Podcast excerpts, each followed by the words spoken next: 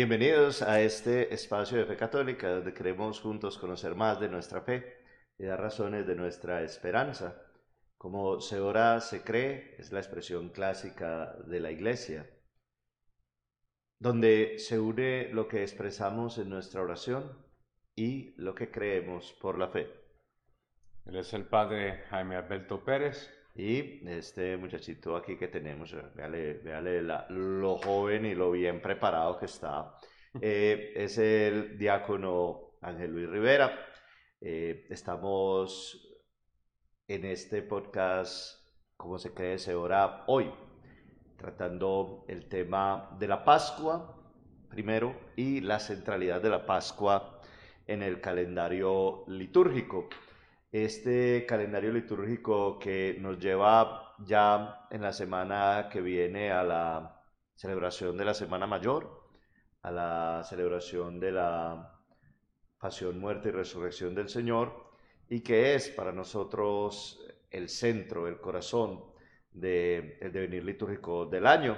Vamos a empezar, como lo hacemos siempre, Luis, con una partecita de la palabra de Dios esta vez del Antiguo Testamento, del libro del Éxodo, en el capítulo 12, versículo 1 al 11.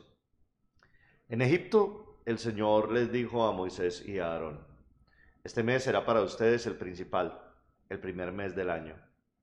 Hablen con toda la comunidad de Israel y díganle que el décimo día de este mes todos los hombres tomarán un cordero por familia, uno por cada casa.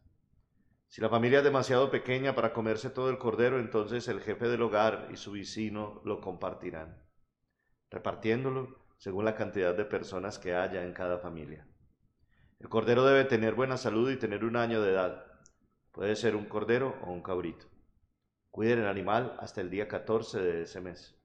Y al atardecer de ese día, toda la comunidad de Israel sacrificará el animal. Luego tomarán un poco de la sangre y la untarán por todo el marco de la puerta de la casa en la que estén comiendo el animal. Se comerán esa misma noche la carne asada al fuego con hierbas amargas y pan sin levadura. No coman ningún pedazo crudo o cocinado en agua. Todo será asado al fuego, la cabeza, las patas y todo lo de adentro. No dejarán nada para la mañana siguiente, sino que quemarán todo lo que les sobre. Cuando lo vayan a comer estarán vestidos así la ropa ceñida a la cintura, las sandalias puestas y el bastón en la mano. Tienen que comer rápido porque es la Pascua del Señor. Palabra de Dios. Te alabamos, Señor. Entonces tenemos nosotros en este momento que empezar hablando de la Pascua, que no es la Pascua un concepto, una celebración, una realidad solamente nuestra como, como católicos y como cristianos. La Pascua trasciende y va más allá, tocando incluso las fibras más íntimas del pueblo de Israel, nuestro hermano mayor, a los que el Señor escogió desde antiguo para ser su pueblo Israel. Entonces, ¿por qué no hablamos un poquito al comienzo de esta experiencia de Israel, la liberación, como la Pascua primera de la cual nosotros también participamos en nuestra Pascua cristiana. Creo que um, no, no, cuando leemos el pasaje podemos ver la prefiguración de lo que es la misa. Vemos la, la, la, la forma de decir, vayan a tomar el cordero y con la sangre, untar la sangre en los dinteles de la puerta. Eso era la señal para el ángel del Señor pasar por encima, Pascua, pasar por encima y no eliminar esa familia, los primogénitos, salvar esa familia de la muerte. Como la Pascua que celebramos en la misa nos salva de la muerte del pecado, nos libra de la condenación eterna junto con los demás sacramentos, claro, pero la, la, cumbre sacramental del cristiano es esa Pascua que celebramos y todos los domingos celebramos una Pascua pequeña o conmemoramos esa Pascua de los judíos. Entonces, un, primer detalle que es muy importante, Pascua termina siendo paso, termina siendo ese pasar ese salir, ese trasegar, eh, eh, implica un movimiento, implica el movimiento del cambio, de la muerte para nosotros, de la esclavitud para Israel, de la noche en el que el Señor hace la maravilla más grande y tiene, y tiene ese gesto de amor definitivo con Israel, sacándolos de la esclavitud de Egipto, llevándolos a la liberación y a la tierra nueva, a la tierra prometida, a la tierra de promisión. Cuando en la Pascua judía están sentados a la mesa, hay una pregunta que inicia la Pascua. El Hadesh. Eh, la pregunta la hace la persona más menor. Dice, Ma nishtana halailach hasen mikol halailot. Y así empieza la Pascua todos los días para los judíos. Esa expresión hebrea significa porque esta noche es distinta a todas las otras noches. Y la respuesta de la persona mayor que está presidiendo la Pascua es porque éramos esclavos en Egipto y hemos sido liberados. Entonces es la experiencia del paso y de la liberación en la que el Señor manifiesta su amor, su cercanía, el haber escuchado, el haber sentido, el haber vivido el dolor y el sufrimiento de su pueblo en Egipto. Claro. Y el sábado santo, que es lo que estamos celebrando, o sea, la cumbre de, todo el trío pascual, ¿no? Esa resurrección donde Cristo elimina o mata, eh, si pudiéramos decirlo así, mata la muerte nuestra hay algo muy parecido en el pregón pascual. Esa noche en que sacaste de Egipto a los israelitas, nuestros padres, y los hiciste pasar a pie por el mar, por el mar rojo. O sea, le diste la liberación. Nosotros somos liberados por la muerte de Cristo. También marcando el dinter de la cruz, de la puerta al cielo con su sangre, el cordero inmolado, el cordero puro que no tenía mancha, como dijiste en la lectura, un cordero de un año, cuidado, o sea, sin mancha, sin, sin, sin, sin nada que lo, lo haga impuro. El cordero puro, Cristo,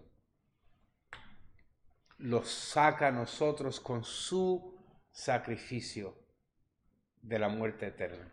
hay, una, hay una realidad muy hermosa que se da aquí en esta celebración eh, eh, y, que, y que en la iglesia intentamos mantener conectada profundamente con, con las raíces judías. Miren, ese mes, el mes que se llama Nisan, que en ese mes estamos en este momento, si estuviéramos en el calendario judío, el día 10, que correspondería con, con nuestro domingo de Ramos y a los cuatro días es la muerte. Empieza el trido pascual, la pasión, muerte y resurrección del Señor. Y dice en la lectura del libro del Éxodo, el 10 lo preparas y a los cuatro días después, el 14, lo matas, lo asas, te lo comes y estás listo para la salida. Y para nosotros sucede lo mismo. Nosotros empezamos el domingo de Ramos y empieza ese tiempo de preparación lunes, martes, miércoles y el jueves empieza el trío pascual que en sí mismo es una celebración unitaria.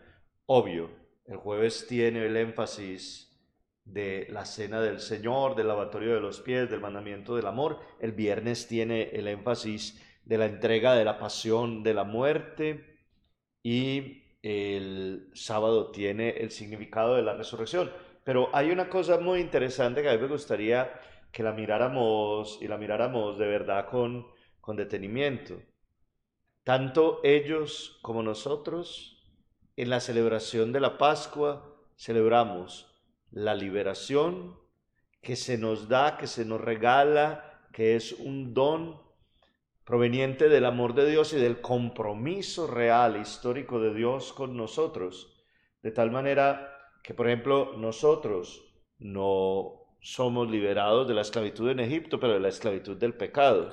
no salimos de la esclavitud en un lugar específico en Egipto, pero salimos al encuentro de esa promesa de la gracia y del amor de Dios.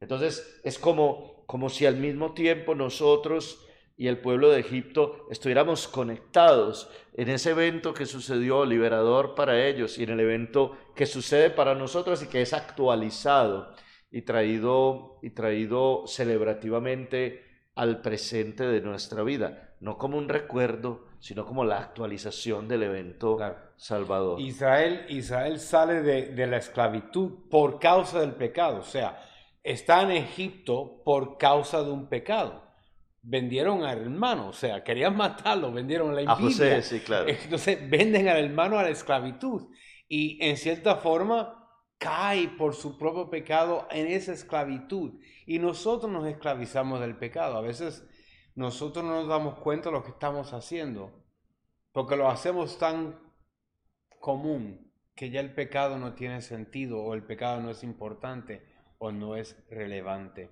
Pero mira cómo sigue el pregón pascual. Porque Él, Cristo, ha pagado por nosotros el eterno, al eterno Padre la deuda de Adán. Y ha borrado con su sangre inmolada e inmaculada la condenación del antiguo pecado. Porque estas son las fiestas de Pascuas en las que inmola el verdadero Cordero cuya sangre consagra las puertas de los fieles. ¡Wow! Su sangre, la que participamos en la misa, consagra al pueblo de Dios. Como el sangre de cordero que se mata y hay que comerlo o quemarlo. El verdadero cordero, Cristo. Por eso que el escudo de Puerto Rico, ¿no? Me encanta porque dice, Johanne nomine est. Juan es su nombre, pero lo que dijo el papá de Juan el Bautista. Sí. Pero lo que hay en el escudo es el Cordero, ¿no? Que es Cristo. Hay una, hay una relación muy especial, como ustedes lo están viendo, del evento salvador y liberador de Dios históricamente en Israel y de nuestra liberación y de nuestra salvación y esa salvación como una realidad que se mantiene y que crece en la vida del cristiano. El Cordero de la Pascua judía es para nosotros Jesús, el Cordero. La sangre del Cordero que liberó a quienes pintaron el dintel o el borde o el marco de la eh, puerta de las casas de la muerte, porque pasaba el ángel exterminador. Esa misma sangre es en la que nosotros hemos sido lavados y en la que nosotros hemos sido redimidos y que nos libra de la muerte y de sus efectos. Ese pueblo que fue liberado y rescatado, fruto de un pecado el más grande, querer matar, eliminar a un hermano, es llevado de la mano de Dios por su amor a una liberación y a una tierra nueva. Nosotros somos salvados del pecado y también sellados por la sangre derramada en la cruz y el sacrificio de Cristo, también llevados y llamados a una tierra nueva, a una, a una tierra en la que también la salvación se pueda experimentar. Esa tierra la debemos construir nosotros, porque hay una tierra nueva y un cielo nuevo que se adelanta y se vive en la vida del cristiano, que experimenta la fuerza salvadora de Cristo. Por eso, no debemos quedarnos en el pecado. Hay gente que vive en el pecado contenta en el pecado, a mí me da risa no tiene que ser matar pues una persona, porque cuando decimos nosotros pecado, la gente le dice, pues que yo no mato, yo no rompo.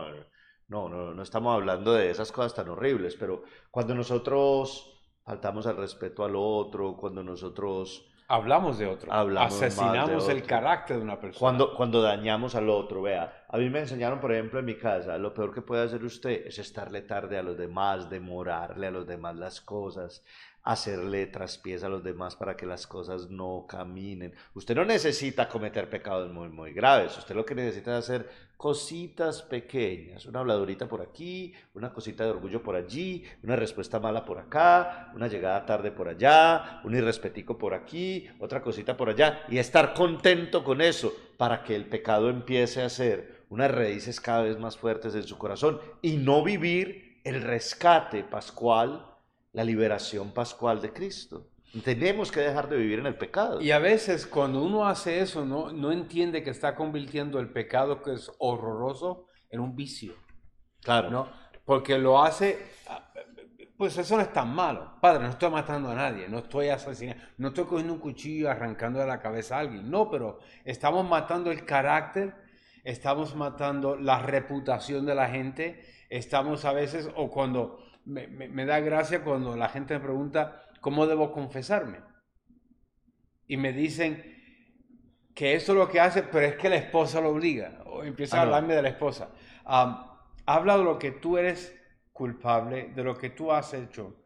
Pero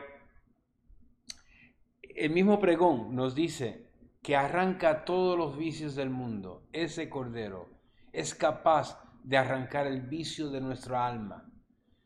El agarre que tiene el demonio de nosotros se puede quitar. Todas las cosas que nos hace el demonio pecar y caer se pueden eliminar. Si, nos, si la mujer hemorroidiza pudo ver el fleco del manto y pasar por todo el grupo de gente y tocarlo solamente, la confianza que tiene ella en el Cristo, porque nosotros dudamos que hemos visto su gracia. ¿Por qué somos tan cabeciduros, como dicen los, los, los, italianos, testadura? O sea, ¿por qué es que somos tan cabezones y no nos damos cuenta que Él está pasando todos los días por nuestras vidas? Que es capaz. Dice, Cristo asciende victorioso del abismo, que nos sirva de guía. O sea, que entendamos que esa es la forma de poder llegar, es con su gracia entendemos que somos incapaces por nosotros mismos. Pero Él se nos hace cena, banquete. Hay una, hay, una, hay una cosa que podríamos empezar a concluir de este pequeño diálogo. De la vida pascual del cristiano nos podemos quedar hablando aquí largo. Pero hay una cosa que podemos empezar a concluir.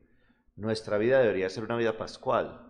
Nuestra vida debería ser una vida resucitada. Nuestra vida debería ser una vida de experiencia de transformación y de cambio. Y si estamos igual y vivimos igual y si estamos igual, es que la fuerza transformadora del Señor no ha llegado a nosotros de la manera como esperamos que sea. Hay una, hay una de las cosas que decía uno de los profesores míos en la universidad, decía que uno tiene que vivir cristomente. Ese adverbio pues no, no, no existe. No existe. Pero que, sea Cristo lo que defina nuestras acciones y que sea Cristo lo que defina nuestra vida. Si lo que define nuestra vida son esos vicios, si lo que define nuestra vida son esos pecados de los que ya nos hemos acomodado a tener y que no queremos dejar atrás, si lo que define nuestra vida es seguir en la misma piedra tropezándonos con ella, entonces nunca va a definirnos el estar libres, porque vamos a estar esclavos de todo eso. Entonces, si la vida de nosotros como cristianos de verdad empezara a, experimentar la liberación, a experimentar la salvación, dice el pueblo de Israel en el capítulo 14 del libro del Éxodo, el Señor nos sacó de Egipto con mano poderosa y brazo extendido. Si nosotros experimentáramos esa mano poderosa de Dios, si experimentáramos ese brazo de Dios, que ha sido extendido en la cruz por ustedes y por mí, donde el Señor con sus manos y sus pies clavadas están esperando ahí su corazón y su vida para que lleguemos nosotros. No tenemos que ir hacia ningún otro lugar. El Señor tiene sus brazos extendidos y clavados en la cruz para que nosotros lleguemos a esa cruz y experimentemos la grandeza del amor, de la salvación y empecemos a vivir una vida donde el pecado ha quedado crucificado ahí y donde el hombre nuevo nace en la resurrección del Señor. No vivimos muchos como hombres nuevos, vivimos a veces esclavos del pecado y el Señor ha extendido su brazo y con su mano poderosa nos ha salvado, ha entregado su vida se ha dado totalmente por nosotros. Eh, uno de mis mejores amigos, ah, un presbítero de la Arquidiócesis de Nueva York, dice, todos los domingos es un pequeño Easter para poder reconocer lo que uno está haciendo. Y en el pregón pascual, este sábado vamos a declarar esta noche santa, ahuyenta el pecado, lava las culpas, devuelve la inocencia al caído. La alegría a los tristes expulsa el odio, trae la concordia, doblega al poderoso. O sea, tiene que haber una transformación, una metanoia, un cambio auténtico a uno vivir este trido pascual. Y cada año mejorar, no empeorar y esperar otra vez al año, ¿no? O sea, todos los años mejorar al anterior. Pero vamos a tomar este trido pascual para recordarnos de que nosotros somos redimidos, criaturas nuevas. La canción dice, quiero ser un vaso nuevo. Entonces vamos a hacernos ese vaso, deja que el Señor vuelva y nos moldee a su manera. Soltemos la rienda, deja que Él tome cargo, deja que Él nos transforme de verdad, que cada vez que nos acerquemos a la Eucaristía, deja que Él sea el que cambie el hombre viejo. Eso ya no sirve. Vamos a empezar a imitarlo a Él, empezar a mirarlo a Él. Pues creo que estamos llegando, llevando un mundo o dentro de un mundo que está en contra de Dios bien, bien, fervoroso en contra de Dios. Creo que el demonio ha logrado un fin que es hacer pensar a la gente que no existe, que el pecado no existe, que todo es whatever.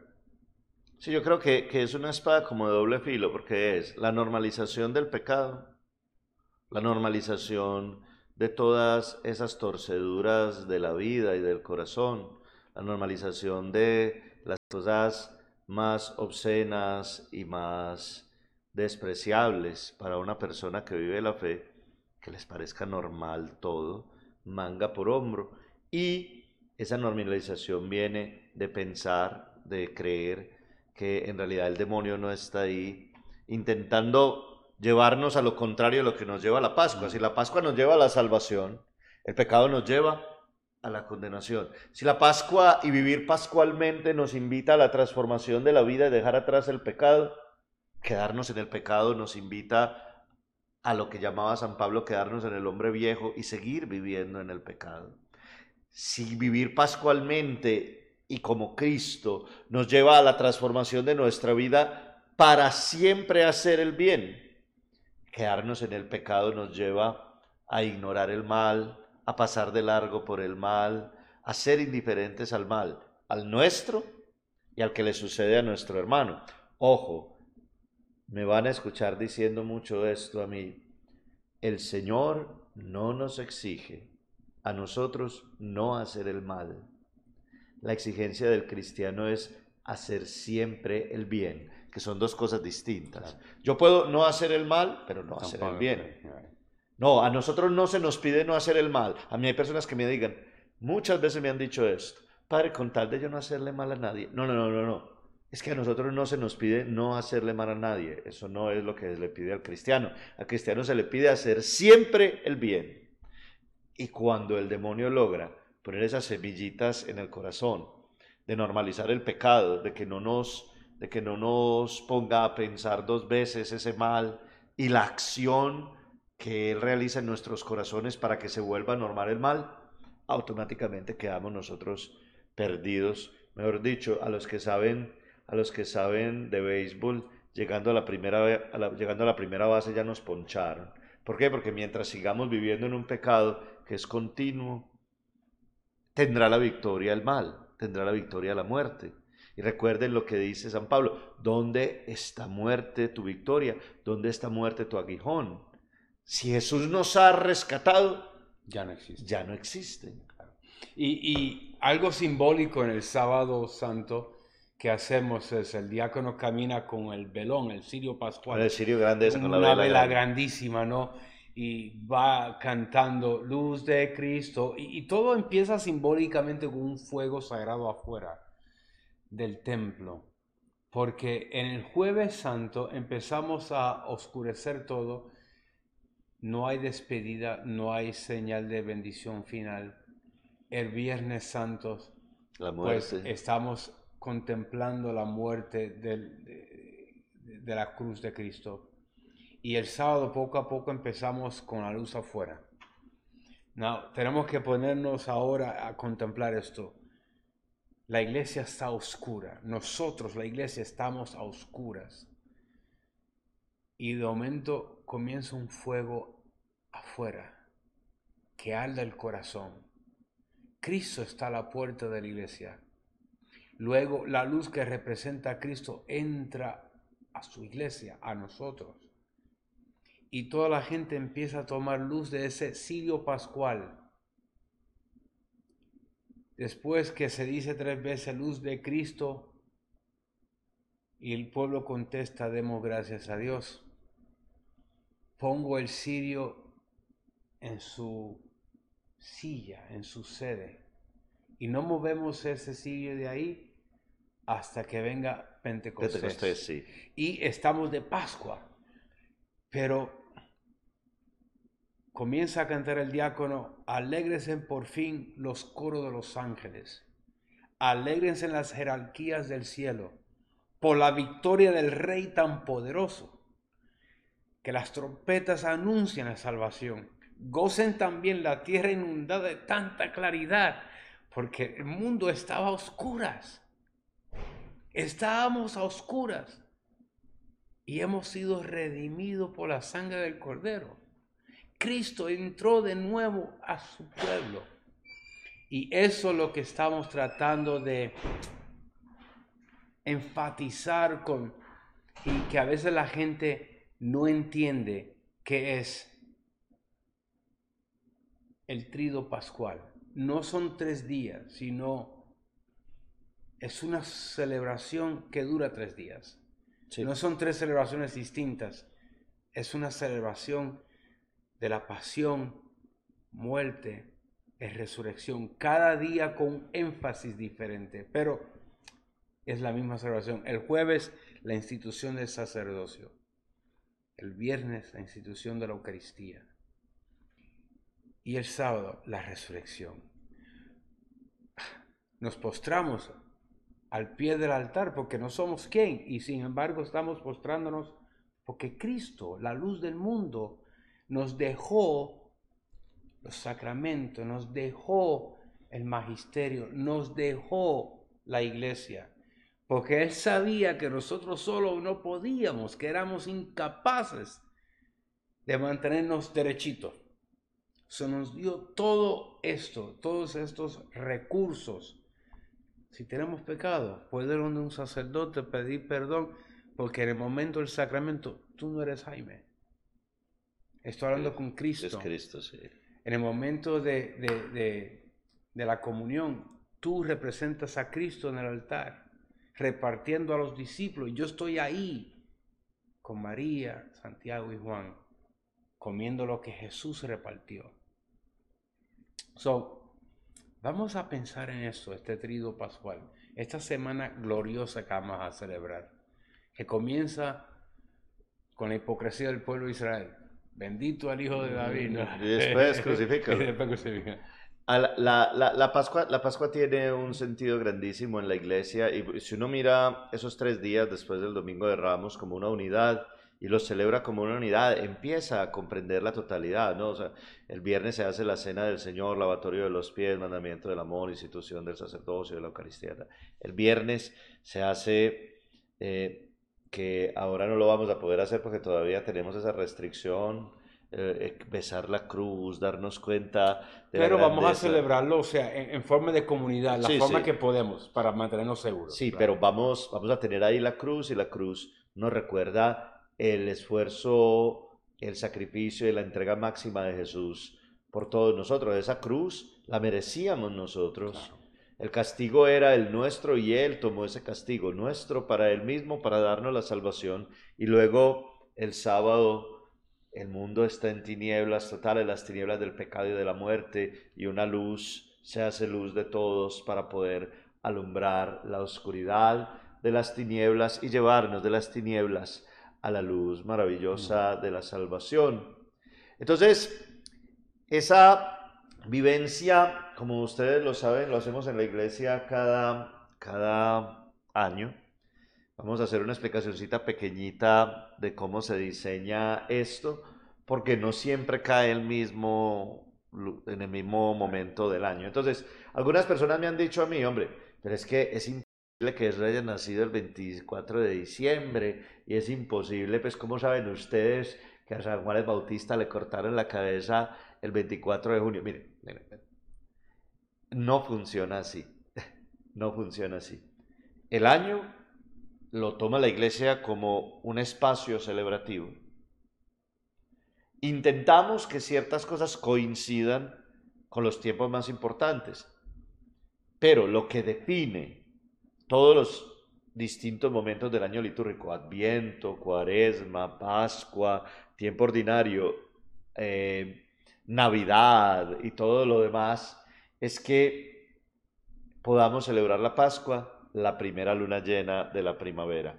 Cuando estemos celebrando el sábado santo, cuando estemos iniciando el fuego nuevo, si ustedes miran el cielo, si lo pueden ver y no hay nubes y demás, ¿no? Si miran el cielo hay una luna llena, la primera luna llena de la primavera. Y en ese primer fin de semana de la primera luna, luna llena de la primavera, celebramos nosotros la Pascua. La verdad es que esa luna llena a veces es antes, a veces es después. Y después de precisar cuándo va a ser la primera luna llena de la primavera, todo lo demás se organiza y se logra ajustando los números de domingos del tiempo ordinario, los números de domingos eh, que podemos tener cierta flexibilidad.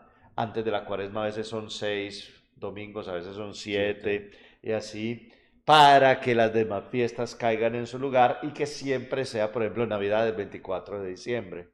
Pero la no es el 25 de marzo. exacto, y la anunciación el 25 de marzo. Entonces, eh, para que esas cosas caigan en su sitio, se hacen, se hacen unos ajustes, pero no es que había alguien el día que nació Jesús con una cámara y con la fecha aquí abajo, ya este es el día.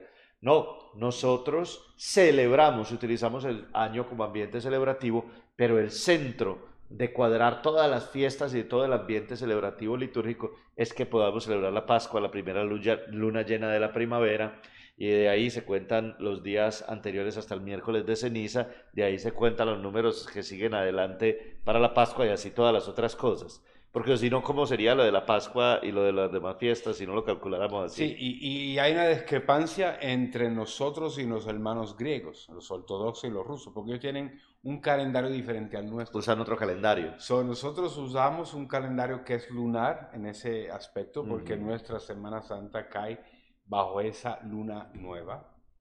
Pero ellos usan un calendario mucho más antiguo. El calendario juliano. Entonces, a veces cae fuera de tiempo. So, no siempre coinciden. De vez en cuando sí coinciden, pero no siempre. Y este año, el, el, el la Pascua judía eh, cae con nosotros. sí. Celebramos la misma Pascua judía. eso no debe quitarnos, pero eso es una explicación el porqué de las cosas. El 25 de diciembre celebramos el nacimiento de Jesús y el 25 de marzo, nueve meses antes, celebramos la anunciación, el ángel Gabriel diciéndole, mira, baja. Entonces, por eso, por eso, por eso se hace que las cosas queden en esos momentos para poder cuadrar básicamente esas dos fechas, el 24-25 de diciembre y la primera luna llena de la primavera. Yo sé que es una costumbre aquí en Estados Unidos, pero ustedes me han oído decir mucho a mí que la pasión, muerte y resurrección del Señor no tiene que ver nada con un conejo. Aquí utilizan cosas muy locas. Bueno, este el conejo, porque. Conejo que pone huevos. Reproduce, bueno, porque se reproduce mucho. El huevo porque simboliza nueva vida, porque las gallinas, pues, todas las aves tienen huevos y los reptiles. so, eso es lo que trataron de utilizar para enseñar nueva vida o, la esperanza. Igual que la corona de Navidad significaba lo redondo, que siempre estaba verde, que no se moría porque la vida era cíclica. Entonces, le han buscado explicaciones para hablar de la nueva vida, pero no nos podemos perder de lo esencial. Lo esencial es la, Pascua, el paso del Señor por nuestra vida, la transformación real por la fuerza de la resurrección, no conejos. Ahora, estamos en alguna parte que hacen la búsqueda de los huevos, pues busque huevos, consígase algo, gánese algún premio. Pero no puede ser el centro de nuestra fe. Eso, tiene que ser el centro de nuestra fe, el acontecimiento pascual, la salvación, que celebramos, intentamos nosotros en la iglesia además que coincida con esta primera luna llena de la primavera. Los, invitamos, eso sí, que vengan. A celebrar Domingo de Ramos con todos los juguetes, Jueves Santo, Viernes Santo, Sábado Santo, Domingo de Resurrección, con todo el gozo y con toda la alegría, porque estamos celebrando la vida. Y qué malo que no tengamos capas rojas para hacer la procesión en capa. Es que yo no sé volar. El que vuela con capas rojas es Superman. Oh, ok. Yo no sé volar, entonces no me pongo capas. Bueno, la cuestión es de que eso es lo que significa el, el calendario. De hecho, mucho de la, de la celebración del rito de iniciación cristiana para adultos está centralizada en la Pascua. En la Pascua, en la, en la cuaresma. Claro, entonces pues en Navidad, más o menos, en diciembre, cuando comienza el Adviento, recibimos los precatecúmenos al catecumenado. Y se supone que el ritual dice que sea un año de catecumenado estamos en un país donde quieren hacer las cosas bien leve también y el catecumenado dura tres meses. Tampoco debe ser así. No. El catecumenado es el momento donde tú estás entendiendo qué es lo que la iglesia es, lo que ejerce, cómo funciona. Las preguntas em, empiezan a tener sentido. Como este podcast que estamos haciendo. Estamos tratando de traer luz a mucha oscuridad que la gente no entiende porque no sigue. Y maybe le dijeron algo cuando era chiquito, estaba en el catecismo y ya, se olvidó. Claro. por eso que estamos haciendo este podcast, yo lo mando a diferentes partes de, Estados Unidos, hasta diferentes partes del mundo. La gente le ha gustado mucho, nadie me ha dejado emails a mí. A mí me han mandado unos cuantos mensajes, pero aprovechen. En la cajita de los comentarios, escríbanos sus preguntas. Pues muy bacano cuando nos dicen, ay, tan rico, he aprendido mucho, pero lo que necesitamos es preguntas de ustedes, comentarios, hombre, yo no entendí esto, quiero saber más de esto, cómo se hace mejor esto, eh, para que lo podamos también responder. En, la, en el podcast pasado respondimos eh, una, una pregunta que sí nos han hecho y la respondimos, y todas las preguntas que nos hagan las vamos a responder. Todas las vamos a responder, se los prometemos. Ah, que hay 100 preguntas hacemos un programa o dos de nada más responder preguntas. Háganlo sin miedo. Algunas personas no preguntan porque se van a decir que yo esto no, sé nada. Aquí no se trata de quién sabe más, se trata de poder responder las preguntas de la fe. Una fe bien entendida es una fe que se vive mejor. Y la metanoia que estamos hablando, el, el cambio, la conversión nuestra, también tiene que afectarnos en el cerebro, o sea, saber por qué hacemos las cosas. Y, y, hay un problema con no entender lo que estamos haciendo, porque entonces hacemos las cosas así y se convierte en algo que practico pero no conozco.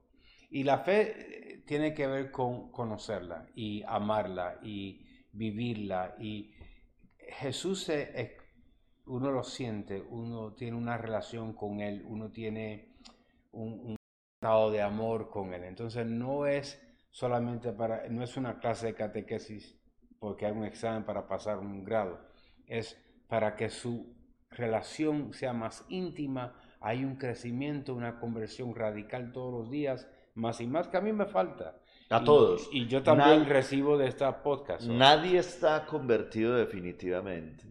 Lo que sí tenemos que hacer es hacer de cada día una oportunidad de conversión. Si hoy yo renuncié a hacer algo mal, a responderle a alguien mal, a una envidia, a un recelo, si yo hoy no hablé mal del otro, si hoy yo no juzgué a otro, si yo hice el bien que debo un poquito más, es un poquito más en el camino de la conversión.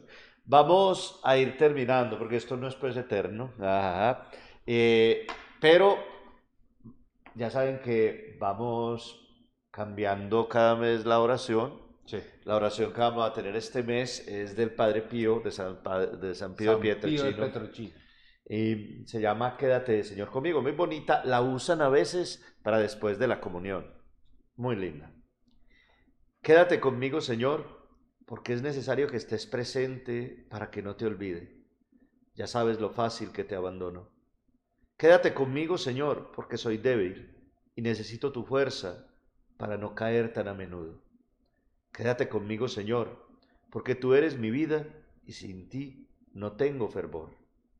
Quédate conmigo, Señor, porque tú eres mi luz y sin ti estoy en tinieblas. Quédate conmigo, Señor, para que escuche tu voz y te siga. Quédate conmigo, Señor, porque deseo amarte mucho y estar siempre en tu compañía. Quédate conmigo, Señor, si deseas que te sea fiel.